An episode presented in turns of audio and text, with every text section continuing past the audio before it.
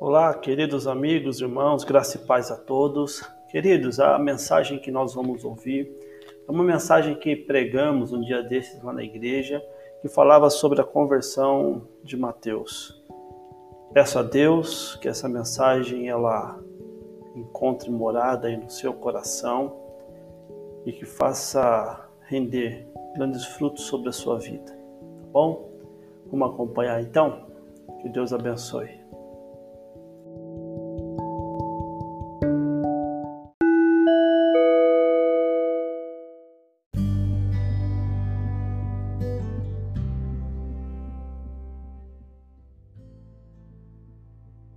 Conversão de Mateus. Mateus 9, a partir do versículo 9. Amém? Diz assim a palavra de Deus, meus irmãos. Saindo dali, Jesus viu um homem chamado Mateus, que estava sentado na coletoria, e disse-lhe: Segue-me. Ele se levantou e o seguiu. Estando Jesus à mesa na casa de Mateus, chegaram muitos publicanos e pecadores e se sentaram à mesa, juntamente com Jesus e seus discípulos. Vendo isso, os fariseus perguntavam aos discípulos: Por que o vosso mestre come com publicanos e pecadores? Jesus, porém, ouvindo isso, respondeu: Os sãos não precisam de médico, mas sim os doentes. E depois e aprendei o que significa Quero misericórdia e não sacrifícios, porque eu não vim chamar justos, mas pecadores. Pai amado, poderoso no nome de Jesus, eu quero pedir-lhe que o Senhor seja conosco no meditar da tua palavra. Deus, abre, Senhor Deus, a nossa compreensão, para que possamos entender, ó Deus querido, tudo o que está acontecendo aqui nesse texto ou para que possamos extrair, ó Pai, tudo aquilo que é necessário para nós hoje. Dá-nos, ó Deus, sabedoria. Dá-me, ó Deus, da tua palavra, para que a tua palavra, Senhor Deus, possa penetrar no mais profundo do nosso ser e nos revelar como estamos, quem somos o que o Senhor quer de nós. Ajuda-nos, ó Deus, e seja conosco. No nome de Jesus. Amém. Amém, meus irmãos. Quando nós lemos esse texto aqui sobre a conversão de, de Mateus, nós podemos começar aqui trazendo algumas informações que o texto nos mostra. O texto diz assim que Mateus ele trabalhava na coletoria. Coletoria aqui era um lugar onde os impostos eram pagos. Esse lugar aqui onde Mateus está sentado é bem provável que ficava perto de um porto, aonde todos que chegavam até ali né, tinham, tinham que também prestar contas né, daquilo que estava transportando. Mateus ele também fazia parte de uma classe denominada publicanos. Os publicanos eram esses coletores de impostos, esses cobradores de impostos. Eles cobravam, os publicanos, eles trabalhavam entre ali o, o povo judeu para os romanos. Esse, por isso, por isso, esses que trabalhavam para os romanos, os publicanos, eles eram mal, mal vistos pelo seu povo porque eles trabalhavam cobrando impostos por, os romanos. Ainda mais que alguns desses publicanos chegavam a ser brutais. Dizem de algumas narrativas que alguns deles chegavam a espancar senhoras idosas para que falassem onde seus filhos estavam, que não queriam pagar os seus impostos. Então, por causa disso tudo, esses publicanos eles eram evitados. Era um tipo de gente que vivia à margem né, da, da sociedade, eram considerados como traidores da pátria, como traidores do seu povo, eles eram por isso também marginalizados. Mateus, ele era um cara odiado pela maioria do povo. Talvez ele fosse bem quisto apenas por aqueles que eram seus colegas de trabalho. Assim era Mateus. Quando nós olhamos aqui para o texto, para essa experiência que ele vai ter com Jesus, que é muito interessante, nós podemos aprender aqui algumas, algumas coisas. E a primeira delas, meus irmãos, é logo no primeiro versículo, é que Jesus ele sabe de nós. Você que está aqui ou você que está pela internet aí pode também repetir assim: ó, Jesus ele sabe de mim. Jesus sabe de mim. O que, que isso significa? O texto diz assim que, ó, saindo dali, da onde? Se a gente ler desde o versículo 1, Jesus ele acabara de chegar em Cafarnaum, acabara de perdoar os pecados de um paralítico e de curá-lo. Isso fez com que uma algazarra, uma bagunça começasse então a acontecer por causa disso. Quem é esse homem que perdoa pecados? Jesus fala assim: e se eu disser que está curado? E ele é cura também. Aí Jesus, depois de toda aquela bagunça acontecendo, ele, ele vem, ele sai. É quando ele está saindo que ele vê então Mateus sentado lá na coletoria, fazendo o seu trabalho. E o texto diz assim, ó, saindo dali, Jesus viu um homem. Essa palavra viu aqui, ela não é simplesmente passar os olhos. Ah, você viu tal pessoa? Ah, eu acho que eu vi sim, vi ele e tal, vi ela passando. Não, esse viu aqui na, na Bíblia, ele tem um sentido de saber a respeito, é, a força e significado de algo que tem sentido definido. Quando Jesus ele olha então para Mateus, ele sabe, Jesus ele sabe quem Mateus é. Ele sabe que Mateus era publicano, ele sabe dos erros de Mateus, ele sabe dos pecados de Mateus, ele sabe das coisas terríveis que Mateus fazia para que pudesse estar ali. Jesus ele sabe também quais são as necessidades de Mateus. Ele sabe também quais são os anseios de Mateus. Ele sabe de todas as atitudes e as consequências de Mateus. Ele sabe de tudo. Então, Jesus, quando ele está passando, ele olha, ele vê, esse vê tem toda essa amplitude. Jesus, ele é Deus. E Deus, quando ele olha para mim e para você, ele também nos vê. Ele nos enxerga também dessa forma.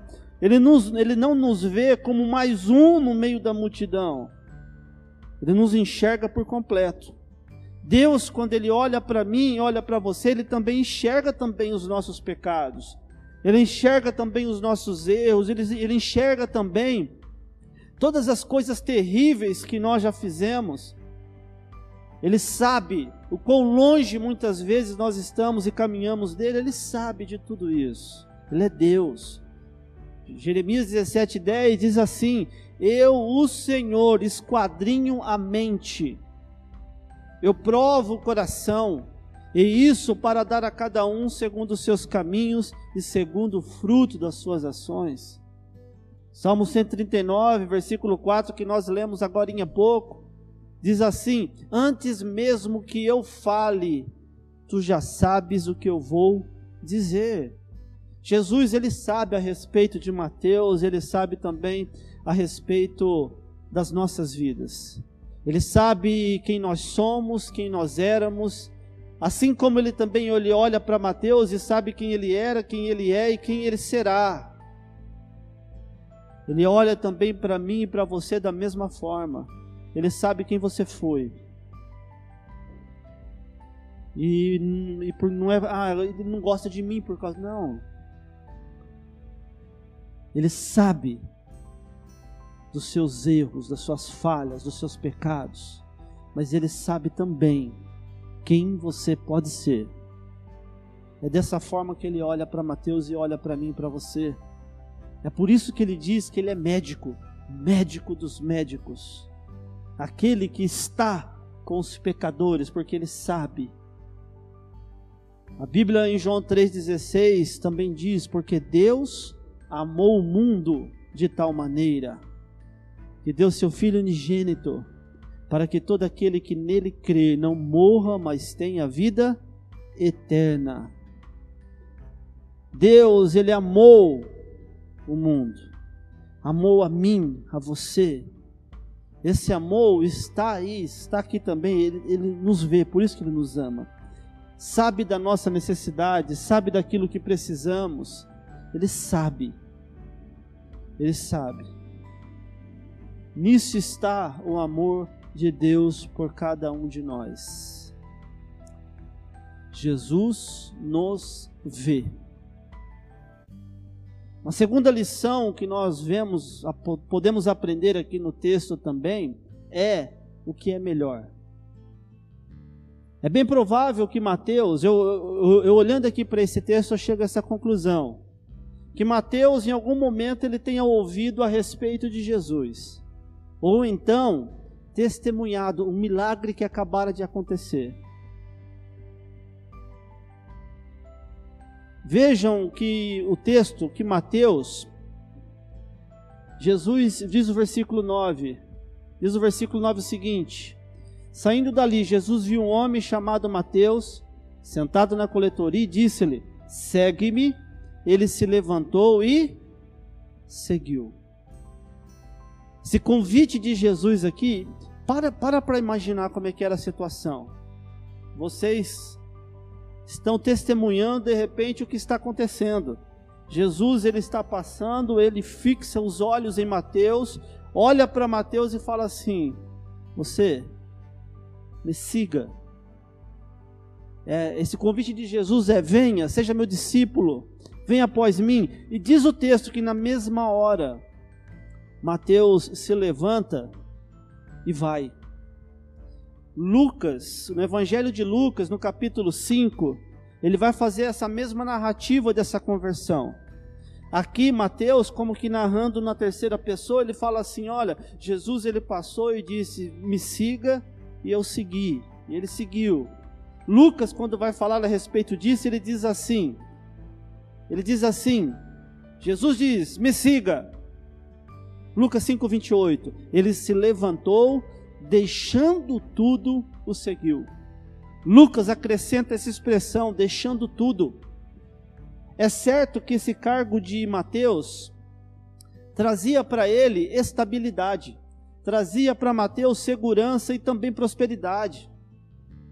Ah, era comum entre os publicanos no cobrar os impostos cobrar um pouquinho a mais. Esse pouquinho a mais guardavam para eles. Então, o emprego que ele estava trazia essa estabilidade financeira que talvez muitos de nós aqui estão, estão aí à procura, estão aí querendo, estão aí buscando, estão fazendo de tudo para alcançar.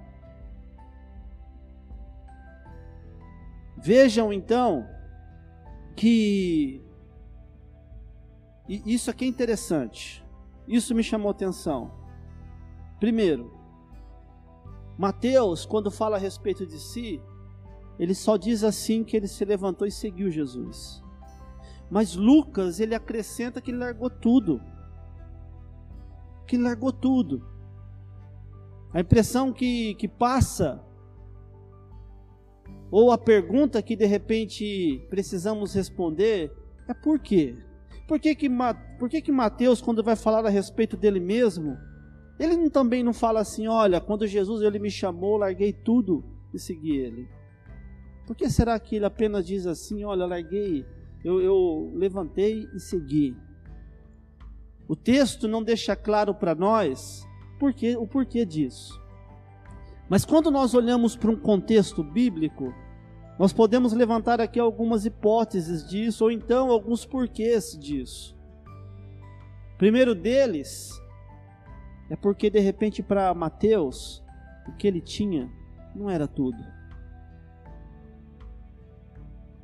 O que para Mateus toda a posição, o dinheiro, a estabilidade que ele havia alcançado, talvez para ele, aos olhos dele, não era tudo. Assim como o apóstolo Paulo. Filipenses capítulo 3, de 7 a 11, vai dizendo assim: Todavia, o que para mim era lucro, passei a considerar perda ou como prejuízo por causa de Cristo. Mais do que isso, compreendo que tudo é uma completa perda quando comparado à superioridade do valor do conhecimento de Cristo Jesus, meu Senhor. Por quem decidi perder todos esses valores, os quais considero como esterco a fim de ganhar Cristo e ser encontrado nele, não tendo por minha a justiça que procede da lei, mas sim a que é otorgada por Deus mediante a fé, para conhecer a Cristo e o poder da sua ressurreição, e a participação nos seus sofrimentos, identificando-me com ele na sua morte, com o propósito de seja como for a ressurreição dentre os mortos, nela estar presente. O apóstolo Paulo, ele vai dizendo assim que tudo aquilo que ele era, tudo aquilo que ele havia alcançado, sua posição, na verdade não era nada. Ele considerava tudo isso que de repente teria algum valor para alguém como esterco.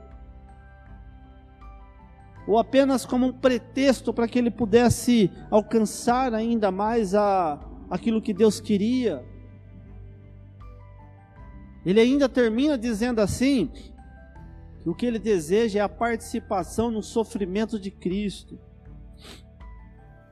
para se identificar com ele. Então, quando Mateus ele olha para si mesmo e fala assim: Olha, Jesus ele me chamou eu fui, sem, sem dizer, ó, oh, larguei tudo, eu creio que, que é porque para ele aquilo que ele tinha não era tudo. Não era tudo. Ter Cristo era tudo para Mateus. Ter Jesus era o mais importante para Mateus. Não importa se ele vai perder agora a sua posição, se ele vai perder o dinheiro, se ele vai perder a sua posição, porque para ele o mais importante é ter Cristo. É ter Cristo. Uma segunda hipótese bíblica, no contexto bíblico que nós podemos aqui levantar, é que Mateus, quando ele olha para si mesmo e não identifica que ele está largando tudo, isso serve para que ele se livre do orgulho de dizer o que ele fez por Cristo o que ele fez por sua fé. Quando ele apenas levanta e vai olhando para para um convite tão especial, sem olhar para o, para o preço que ele está pagando, ele está se, se livrando da tentação de ostentar o seu feito. Ele está se livrando da tentação de dizer: Olha só o que eu fiz por Jesus. O apóstolo Paulo ele também contribui com isso, dizendo assim em 2 Coríntios 11:30: Se devo orgulhar-me, que seja nas coisas que mostram a minha fraqueza.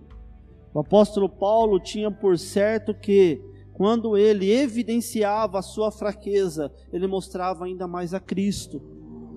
Cristo, Jesus, era visto nas suas fraquezas, nas suas impossibilidades, naquilo que ele não conseguia fazer, naquilo em que ele enxergava a sua natureza pecaminosa, é quando ele voltava os olhos para Jesus e dizia: é, é, é o Senhor e não sou eu. Nós muitas vezes fazemos o contrário. Quando percebemos que a nossa carnalidade é muito maior do que a nossa espiritualidade, alguns querem desistir, alguns querem parar, alguns pensam em abandonar, porque dizem: Olha só quem eu sou, mas é exatamente isso que mostra a necessidade que você tem de Jesus. E quanto mais perto de Jesus, mais nós enxergaremos a nossa limitação. Isso acontece é porque falta, meus irmãos, prestem bem atenção, com todo amor, falta conhecimento do que Deus diz em Sua palavra.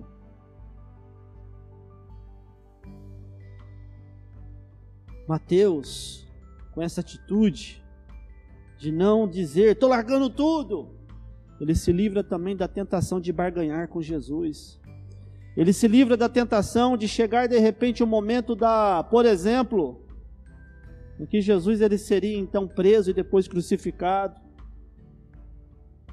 Ou então do momento em que ele seria perseguido, ele se livra da tentação de dizer: Jesus, larguei, larguei tudo para te seguir e olha só o que está acontecendo agora.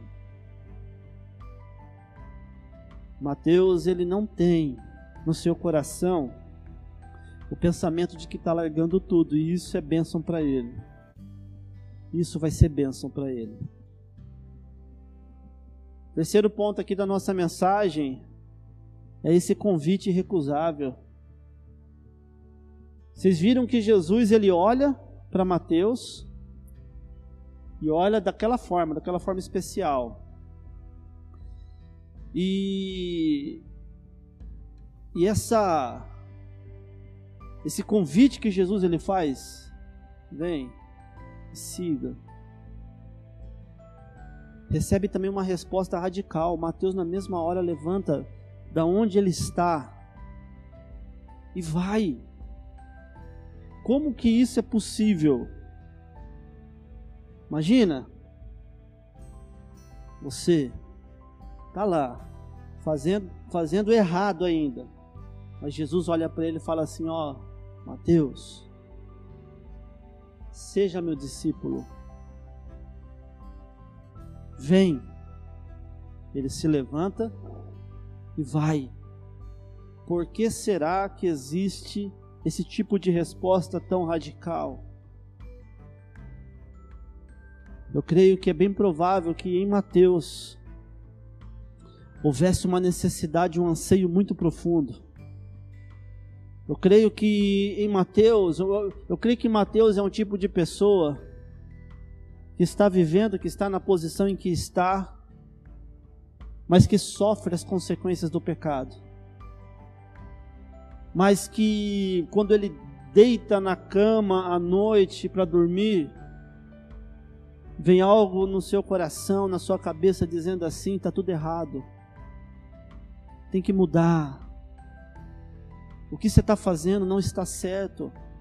Mas Mateus, ele está vivendo a vida. Ele não sabe, de repente, como ele está preso. Assim é o pecado. Assim é o pecado. Mas quando Jesus olha para ele e fala assim: Vem me segue, é a libertação para ele. É quando ele então se levanta e toda aquela prosperidade, toda aquela estabilidade que ele tinha, não é nada diante daquilo que Jesus quer fazer ou vai fazer. É bem provável que Mateus ele vivia com um vazio imenso dentro do seu coração. Que riqueza, bens, relacionamentos, que nada desse mundo pode preencher, apenas Jesus. Tem uma frase, eu não sei se eu sei falar bem esse nome, Fyodor, Fyodor Dostoiévski. Ele diz assim que existe no homem um vazio do tamanho de Deus. Eu creio que esse convite aqui para para Mateus é um convite irrecusável porque Mateus ele tem a consciência de que o vazio que ele tem no seu coração só Jesus poderia preencher. Você que está aqui, você que está nos acompanhando pela internet, saiba, dentro de cada um de nós, existe um vazio que só pode ser preenchido por Jesus. Não se deixe enganar por esse momento pandêmico que nós estamos vivendo achando que está tudo bem. Às vezes nós estamos em casa, né? não, não, não atendemos, não estamos mais ouvindo, não estamos mais sendo desafiados como éramos para fazermos aquilo que Jesus queria, ou melhor, para aquilo que Jesus ele quer. Haja visto as respostas que nós tivemos agora há pouco. Levanta sua mão quem quer participar.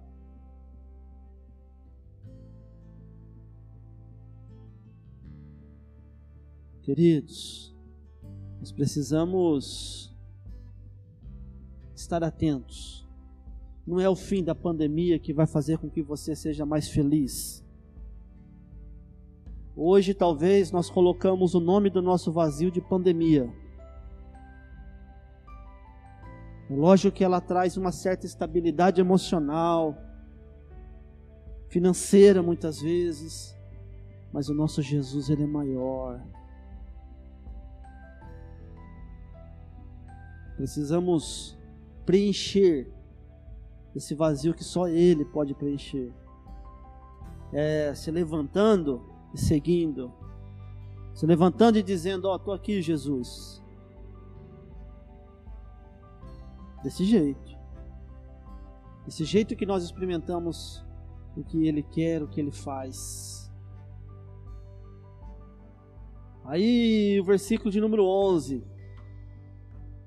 Versículo de número 10 diz assim que Jesus ele foi para a casa de Mateus. Estando lá com Mateus, alguns outros publicanos chegam lá à mesa, se sentam ali à mesa. Os fariseus olham aquilo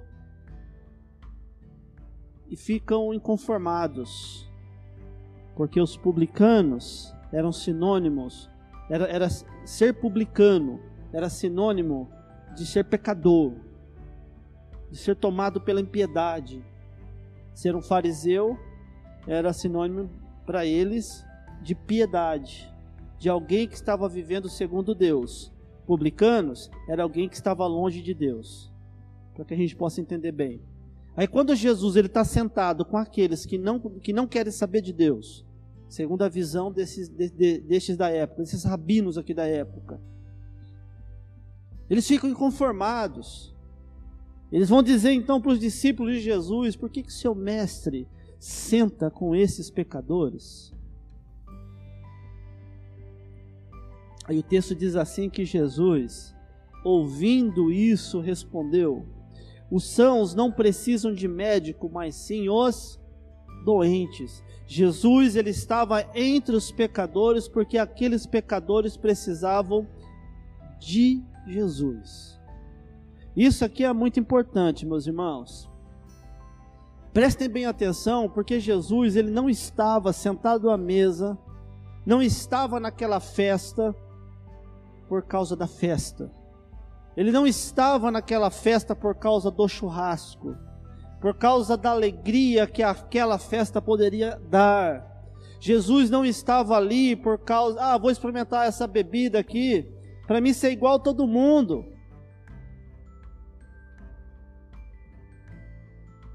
Eu vou fazer o que todo mundo está fazendo, para que eles possam olhar para mim como um igual. Jesus não está fazendo isso. Jesus não está fazendo isso. Jesus ele não está ali usando os publicanos como pretexto para dar vazão à sua carnalidade. Jesus ele está ali porque ele é um médico e aqueles publicanos são os doentes.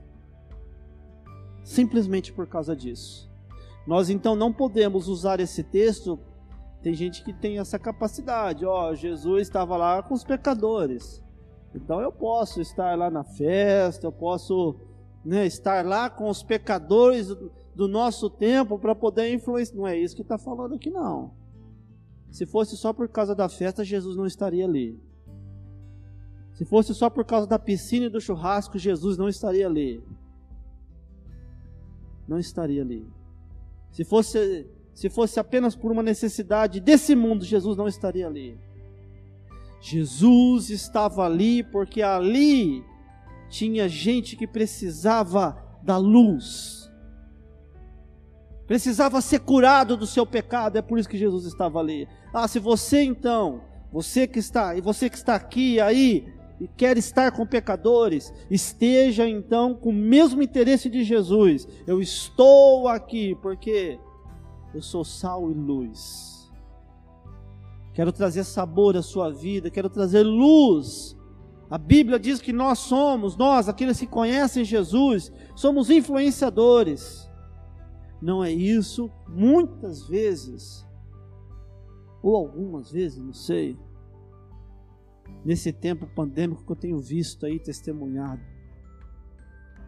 Meus irmãos, nós somos sal da terra, nós somos luz do mundo. Aí o Mateus 5, 13 e 14 diz assim: Se você quer sal, não está salgando, para que serve? Se você quer luz, você não está iluminando, para que que você está aí? Jesus então ele está ali para iluminar, para curar os pecadores. Guarde então no seu coração. De repente essa palavra estava entre parênteses aqui, né? Mas guarde no seu coração.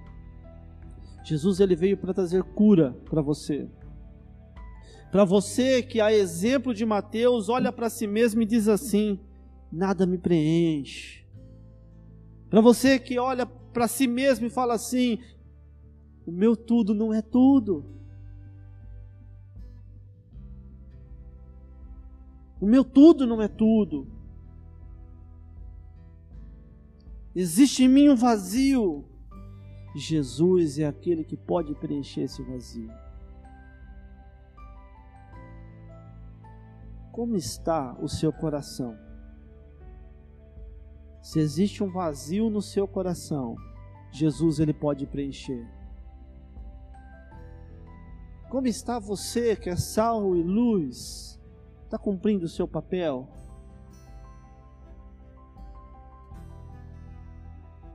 Vamos orar, meus irmãos. Vamos falar com Deus. Pai querido, Deus amado, poderoso, no nome de Jesus. Olha, Senhor Deus, para cada um de nós, para estes, ó Deus, que estão aqui, e para esses que estão também online. Deus, cuida de nós. Tem misericórdia, Jesus tem misericórdia e nos ajuda. E nos ajuda. Pai amado, preenche o coração vazio. Traz para perto aquele que pertence ao Senhor. É o que eu te peço, ó Deus, no nome de Jesus. Amém.